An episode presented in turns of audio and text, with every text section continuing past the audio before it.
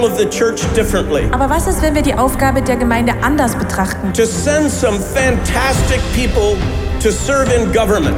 Fantastische Leute in die Regierung hinauszusenden. What if the church was sending some of its people into the business world? Und was, wenn die Kirche Leute in die Geschäftswelt hinaussendet? What if we were sending young people into the teaching profession? Was, wenn wir junge Menschen als Lehrer aussenden? And then another important institution in society is media. Und noch was Wichtiges in der Gesellschaft sind die Medien. Your church is at a very important milestone right now. Eure Church steht jetzt gerade an einem sehr wichtigen Meilenstein.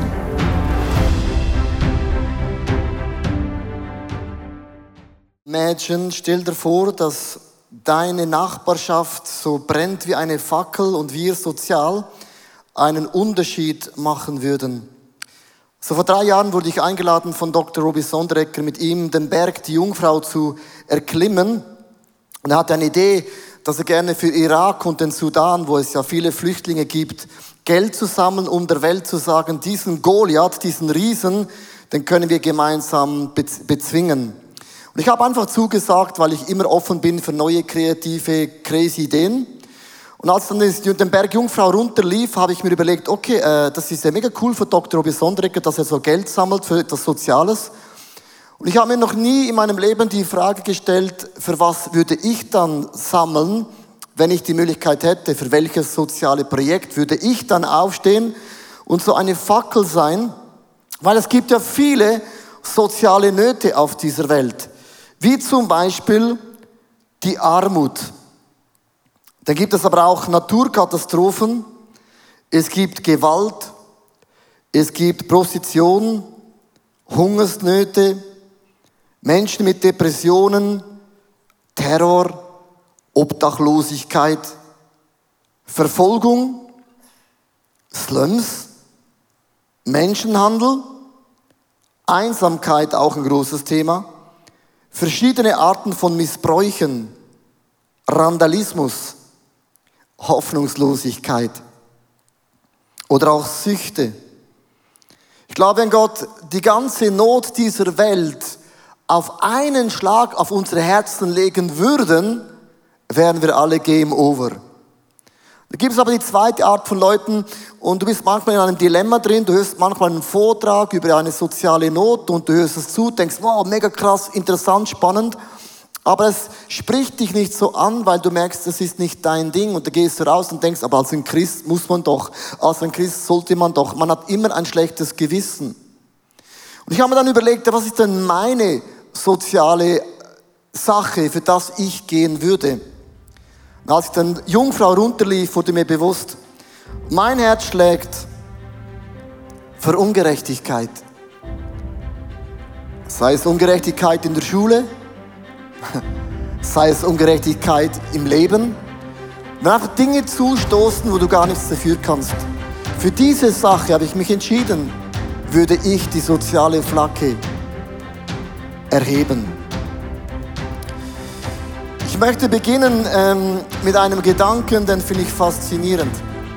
Und zwar die Bibel sagt, wir sind ein Körper, der Leib Christi, der Körper Christus.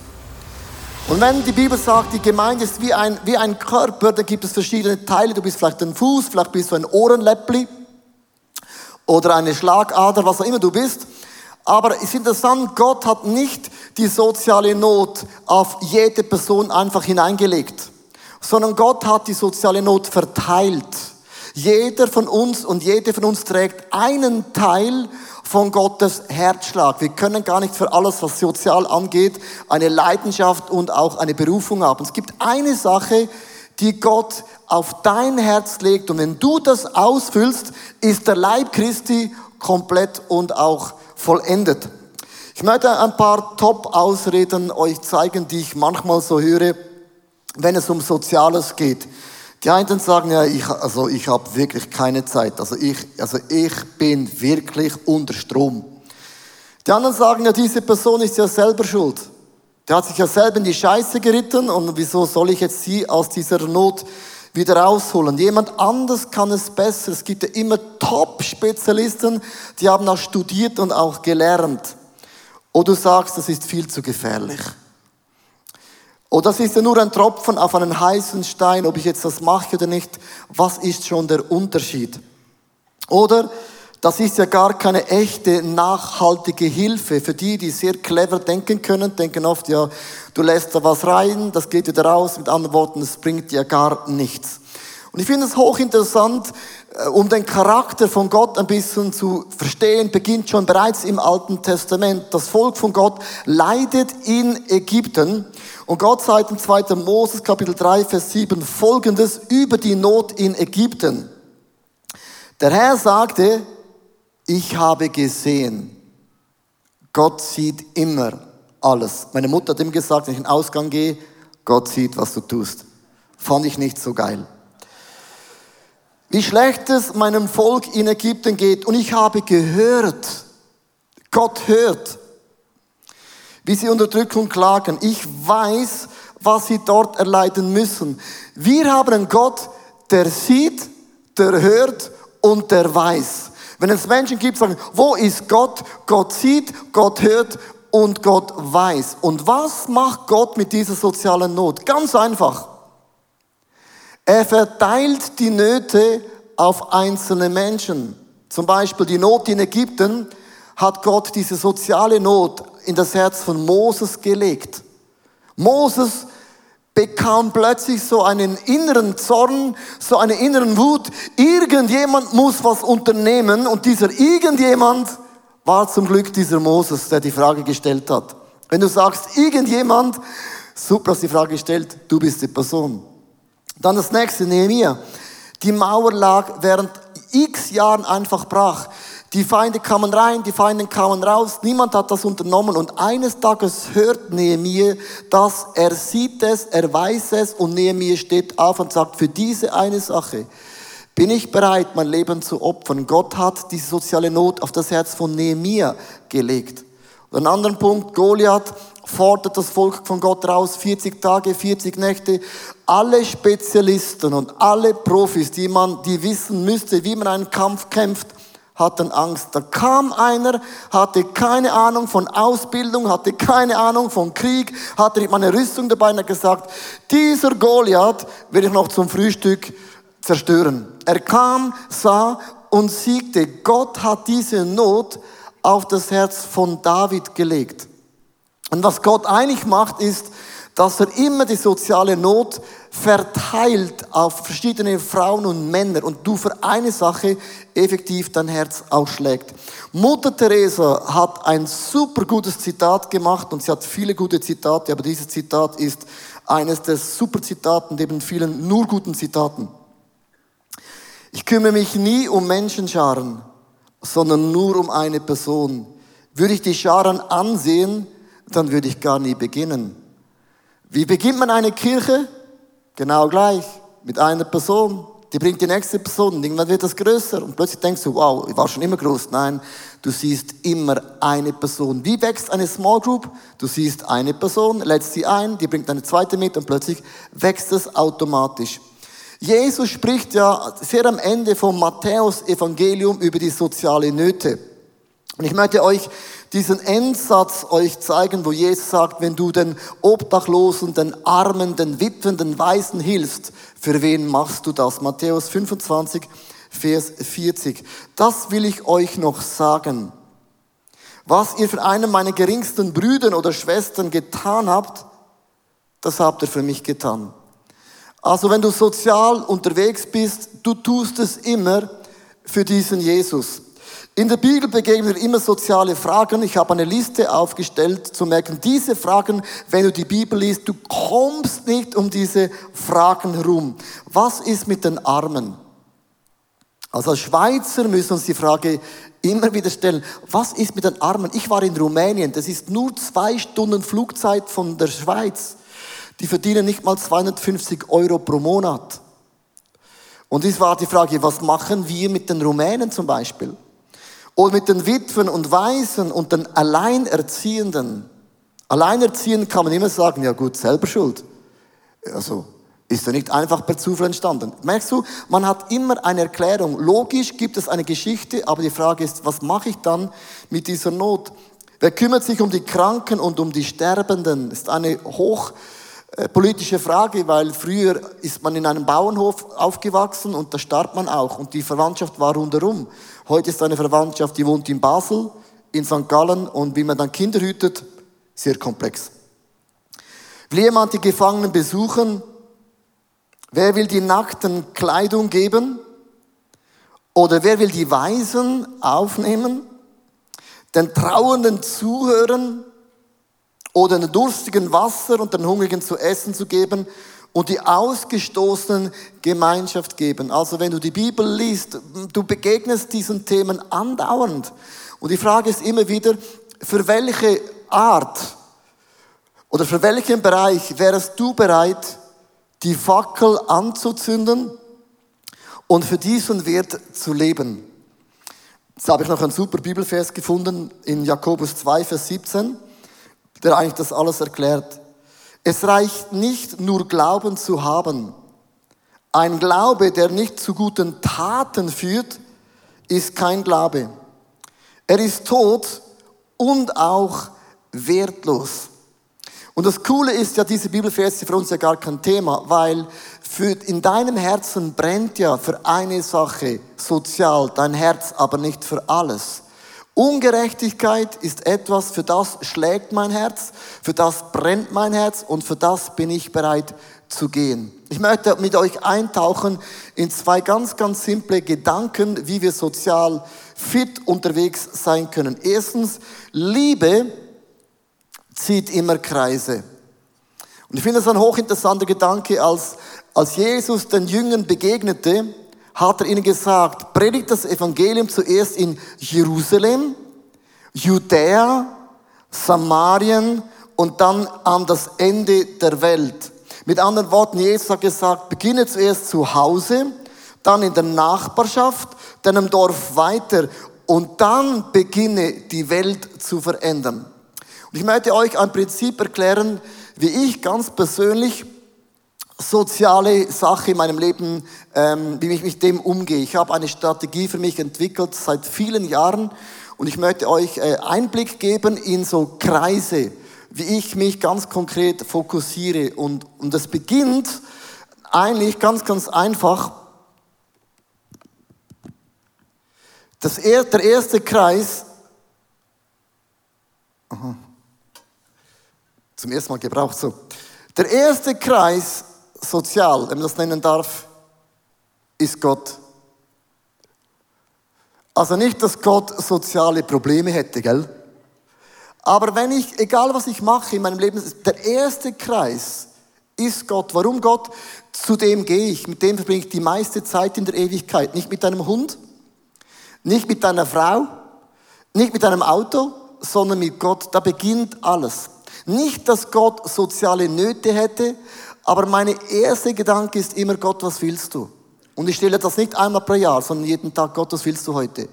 Also vor ungefähr, ich weiß nicht genau, vor ein paar Tagen bin ich auf einem Balkon gesessen, habe mich erholt von der ICF-Konferenz und dann habe ich so Gott die Frage gestellt in meiner Müdigkeit, Gott, was möchtest du? Ist immer eine ganz heikle Frage, gell? Du weißt nie, was kommt. Wenn du in deinem Leben Action willst, dann stell Gott die Frage. Willst du keine Action, dann mach, was du willst. Und ich höre plötzlich auf einen Schlag so ein, ein Bauchgedanke, also nicht akustisch, nur Bauch. Verschenke den Töff von deiner Frau an die Person, die sich schon lange ein Motorrad wünscht. Ich habe ein Bild mitgebracht vom Motorrad und die, die gut zugehört haben, vor ein paar Wochen habe ich erzählt, dass ich mit dem Verkauf von diesem Motorrad meine Steuern bezahle. Das war der Plan. Habe ich auch so gesagt. Und Gott sagt, verschenke dieses Motorrad dieser Person.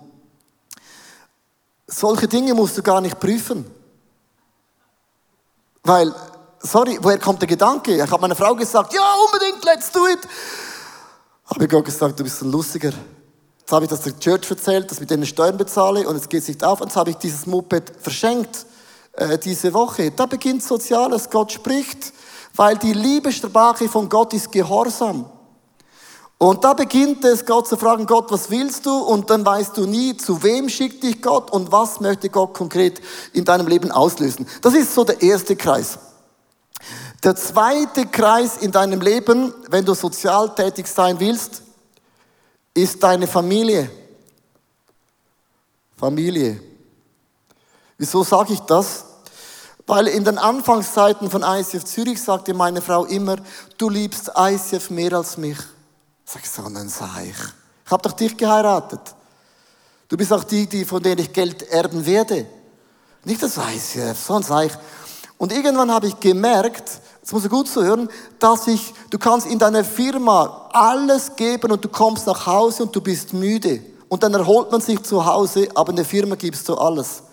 Und irgendwann habe ich verstanden, was meine Frau sagt. Sie hat gesagt, fürs ICF planst du alles in das Detail, aber kaum kommst du am freien Tag zur Familie, überlässt es einfach mal dem Zufall. Und dann ist mir der 20er runter.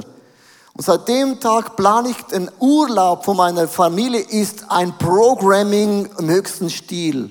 Auch unsere Ausflüge sind nicht einfach spontan. Ich überlege mir eine Woche vor, was machen wir Freitag und Samstag? Und dann gibt es ein Programming mit allem rundherum. Ich habe ein Bild mitgebracht. Wir haben angefangen zu klettern, Kletternsteig äh, zu machen. Ist, ist, ich habe Höhenangst. Es ist auch anstrengend. Man kann auch sterben. Und äh, das habe ich alles gemacht. Äh, für meine Familie, um ihnen zu zeigen, ihr seid mir mega wichtig, dass nicht nur in der Kirche ähm, werde ich Hindernisse überwinden, sondern auch in meiner Familie. Und das ist eine Message, dass meine Familie ist das erste Umfeld, wo Gott sagt, seid tätig. Ich möchte es euch vorlesen, auch ein Zitat von Mutter Teresa.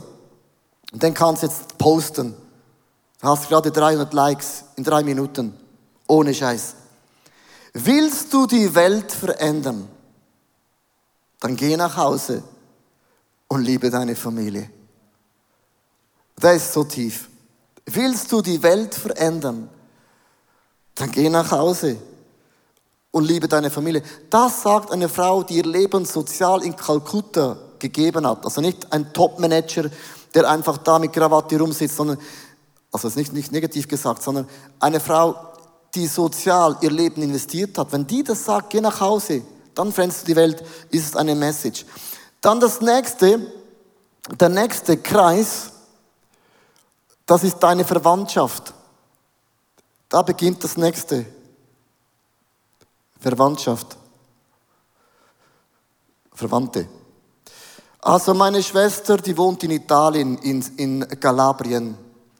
Und Kalabrien, das ist eine sehr, sehr einfache Gegend, wunderschönes Meer, wundergutes Essen, aber wirtschaftlich eine Katastrophe. Und meine Schwester sieht seit zwei Jahren, wie Flüchtlinge da reinkommen, unten in Sizilien. Ich möchte jetzt nicht zu fest politisch werden. Und ganz Italien gibt, gibt diesen Flüchtlingen mehr Geld als die Leute, die aufgewachsen sind in Sizilien.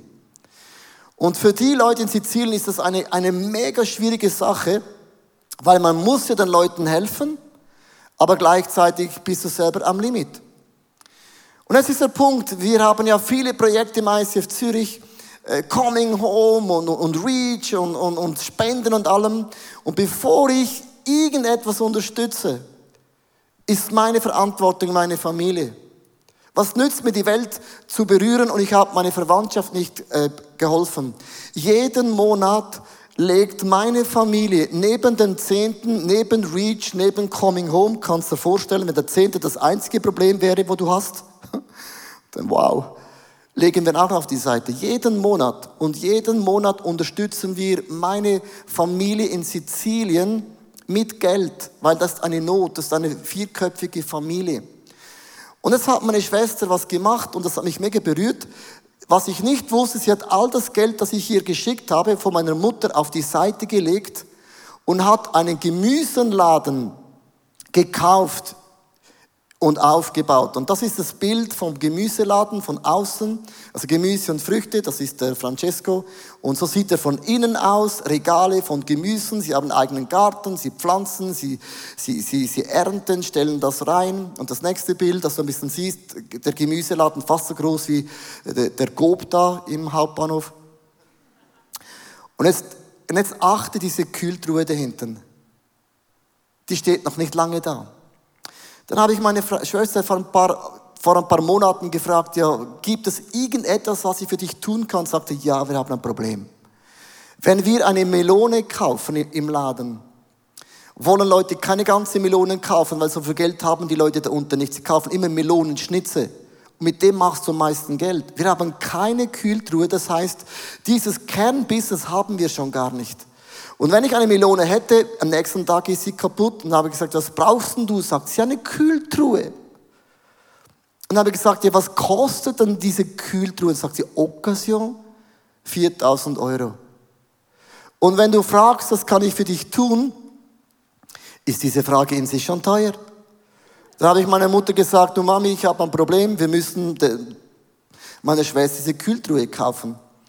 Und das war in der Coming Home Phase, wo wir schon Geld gegeben haben, habe ich zusätzlich mit meiner Mutter zusammen diese Kühltruhe gekauft. Und was ich heute sagen kann, ist, ich besitze eigentlich indirekt einen Gemüseladen in Sizilien. Und wieso erzähle ich das? Weil es ist für mich einfacher, Geld zu schicken nach Afrika. Weißt du warum? Die, die Leute kenne ich nicht. Weil in meiner Verwandtschaft gab es eine Diskussion, ja, die könnten ja an die Schweiz ziehen. Dann ist das Problem gelöst. Merkst du, in der Verwandtschaft kennst du alle Hebel. In Afrika kennst du sie nicht.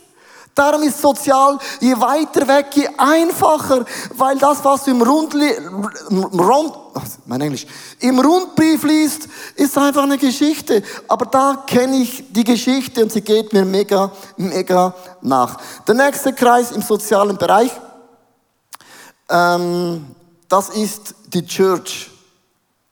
Church oder Small Group. Das Sozialste, was eine Church machen kann, ist Small Group. Jetzt überleg dir einmal. Du hast eine Small Group, jemand kommt neu in das ICF, du bekommst die Karte, rufst die Person an und eine Person, wo du noch nie gesehen hast, lädst du in deine Wohnung ein, kochst und putzt und machst. Das ist krass sozial. Das würden meine Nachbarn nicht machen, weil man weiß nie, wird etwas gestohlen. Und wir machen die Häuser auf und denken, wo wollen wir sozial sein? Mutter Teresa ist heute der Quotenlieferer, hat gesagt, Einsamkeit und das Gefühl, unerwünscht zu sein, ist die schlimmste Armut. Also öffne deine Häuser für Menschen, die vielleicht in die Church kommen und zum ersten Mal eine Familie leben. Das ist gigantisch sozial. Dann kommt das Umfeld. Erst dann kommt dein Umfeld. Und zum Umfeld möchte ich euch eine Geschichte zeigen von einer Frau von unserer Church, die ihr Umfeld beginnt zu verändern. Ich bin sehr äh, behütet und christlich aufgewachsen. Ich bin sehr privilegiert auch aufgewachsen. Und denke auch, ich habe eine Verantwortung, ich möchte gerne etwas weitergeben. Durch die Kinderoase haben wir ganz viel Kontakt mit Vätern, Müttern oder Kindern, die in schwierigen Umständen sind. Und darum haben wir uns überlegt, wie schaffen wir es, zu ihnen zu kommen. Und haben angefangen, Patenschaften anzubieten. Mich hat sehr angesprochen, dass es äh, Patenschaften für Mütter gibt. Und oft sind das Mütter, die alleinerziehend sind. Gleichzeitig hat mich das auch herausgefordert, weil ich denke, was habe ich schon zu geben oder zu sagen in eine Situation hinein, die ich eigentlich nicht nachvollziehen kann. Mein erstes Treffen war zusammen mit Betty Gerber. Sie hat damals gesagt, komm, ich kenne eine Person, die würde vielleicht zu dir passen. Sie war mir vom ersten Augenblick an recht sympathisch. Und als Betty gesagt hat, ähm, das ist Kathi und sie ist vom ICF, sie ist meine Freundin, da ging das Herz von dieser Frau sofort auf. Diese Leute vertrauen der Kinderoase, weil sie einfach spüren, da sind Leute, die interessieren sich wirklich für ihr Leben, die sind da, nicht nur in guten Zeiten, auch in schlechten Zeiten. Oft ist es so, dass sie dann die Tür aufmacht und sagt, wow, so gut, dass du gerade jetzt kommst. Sie erzählt mir dann aus ihrer Not, manchmal auch tolle Erlebnisse, dann lachen wir, manchmal weinen wir. Manchmal kann ich mit ihr beten und manchmal höre ich einfach zu. Für mich persönlich wurde diese Patenschaft zu einer richtig tollen Freundschaft. Ich habe auch eine Frauen-Small im Hintergrund, die beten jetzt regelmäßig auch für sie. Das ist etwas, was mich ermutigt zu sehen, dass wie durch mich eine Brücke aus der Kirche heraus entsteht in ein solches Quartier hinein, wo Freundschaften und ähm, Hoffnung und Beziehung oft eine ganz andere, ähm, ein ganz anderes Erlebnis ist.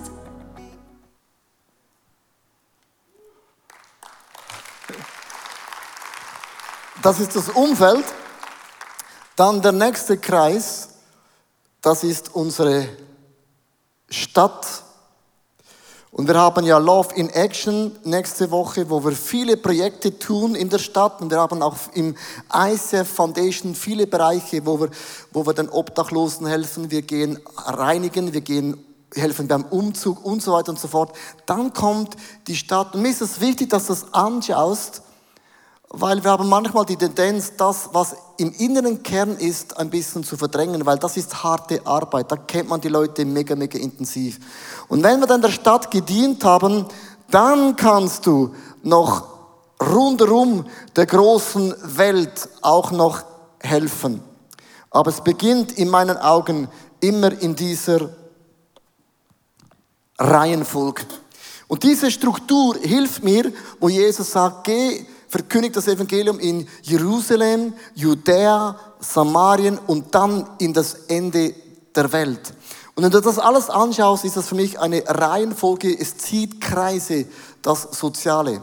Ich möchte enden mit dem letzten Gedanken und der ist mir mega, mega wichtig. Und zwar, ähm, wie heißt der Titel? Liebe ist selbstlos. Liebe ist selbstlos. Ich möchte euch eine Grafik zeigen und die ist wichtig, wenn es um soziale Arbeit geht. Weil oft helfen wir sozial und man gibt etwas. Man verschenkt etwas. Und man denkt, ja, ich habe ja mehr als diese Person und man gibt, man investiert oder als Christ, Christin muss man ja, oder? Sollte man ja. Man dient da Jesus. Und wenn du gibst, ist irgendwo immer diese Erwartung, sei es bei Gott, sei es bei der Familie, Church, was auch immer, ist immer irgendwo die Erwartung, es muss ja was auch zurückkommen. Also wenn man mit Kindern arbeitet, es kommt auch etwas zurück. Wenn man zum Beispiel nach Kambodscha geht, es kommt auch etwas zurück. Wenn ich meine Small Group aufmache, es kommt ja etwas zurück. Und die Leute, die im Sozialbereich tätig sind, wenn die das lange tun, merken irgendwann, es kommt doch nicht so viel zurück, wie ich gedacht habe. Und plötzlich ist man leer, man brennt aus und man ist plötzlich enttäuscht. Man investiert in eine Person mega viel Geld, mega viel Zeit und irgendwann merkt man plötzlich, die Person bricht ab, äh, fällt wieder in die Drogen und denkst du, was hat die letzten vier Jahre sich gelohnt? Und dann kommt nichts mehr zurück. Und dieses Bild, ich gebe und ich bekomme, ist irgendwo ganz, ganz tief in unserer Seele drin. Aber eigentlich sagt die Bibel, dass Liebe ist selbstlos.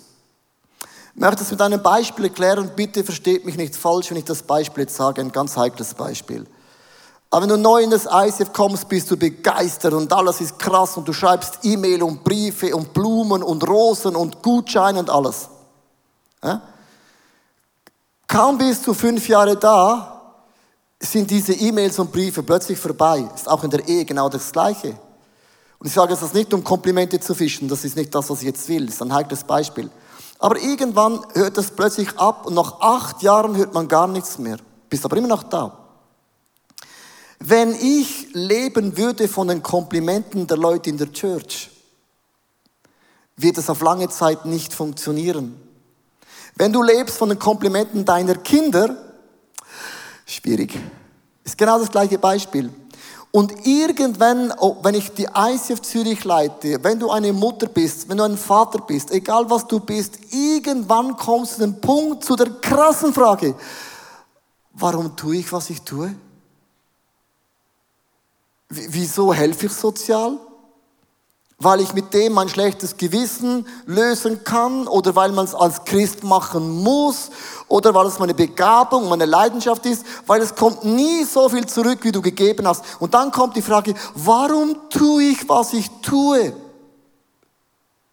Und das ist die krasse Frage, die man sich überhaupt stellen kann. Dann kommt die Motivationsfrage, tue ich das wirklich nur für Jesus?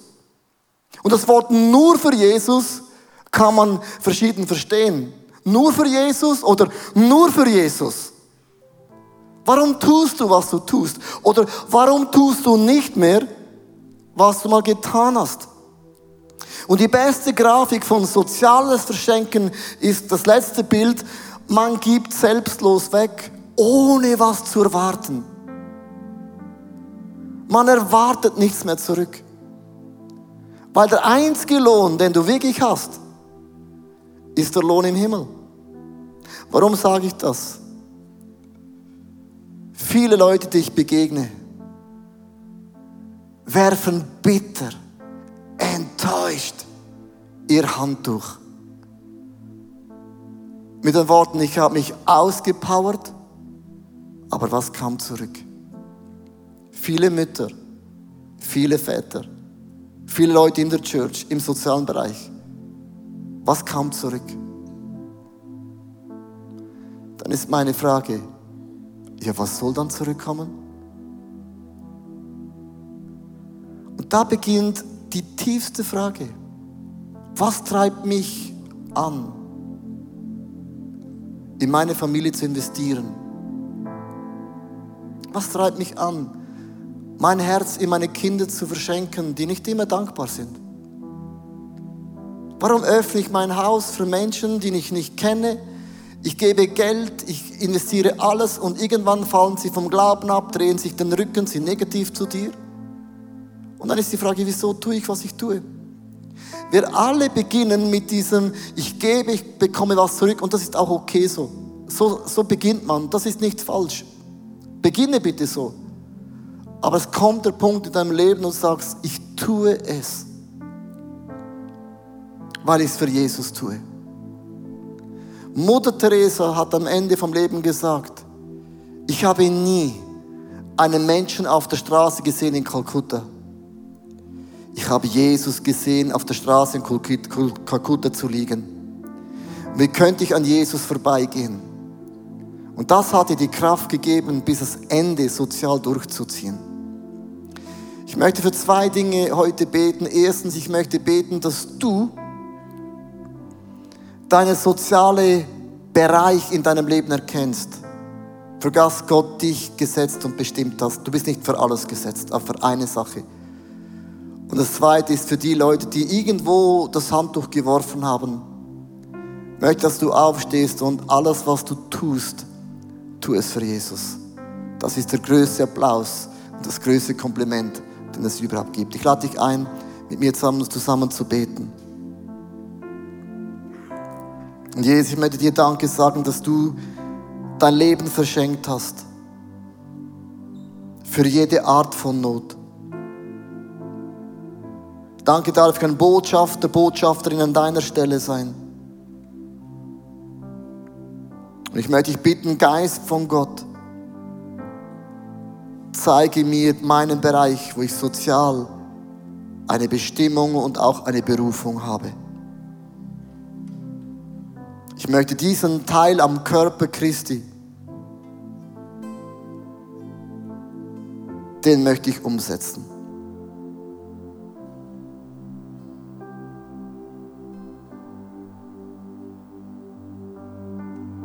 Für eine Sache brennt dein Herz. Diese eine Sache hat Gott in dein Herz gelegt, wie bei Moses, wie bei Nehemiah, wie bei David.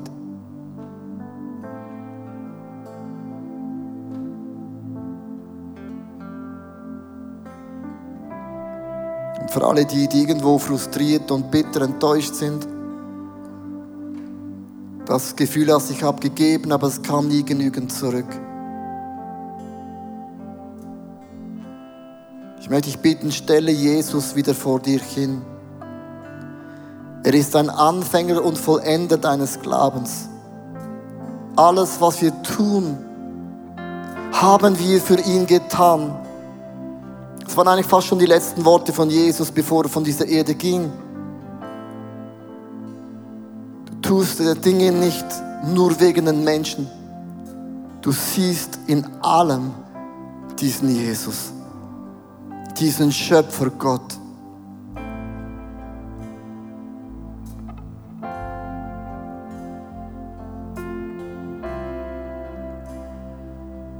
Und ich segne dein Leben im Namen des Vaters, im Namen des Sohnes und auch in der Kraft des Heiligen Geistes. Und die Bibel sagt, geht hin und bringt diesen Frieden in eure Familie, in euer Umfeld, in eure Nachbarschaft, in deine Stadt, wo du wohnst, in deine Welt, wo wir gesetzt sind von diesem Gott im Himmel.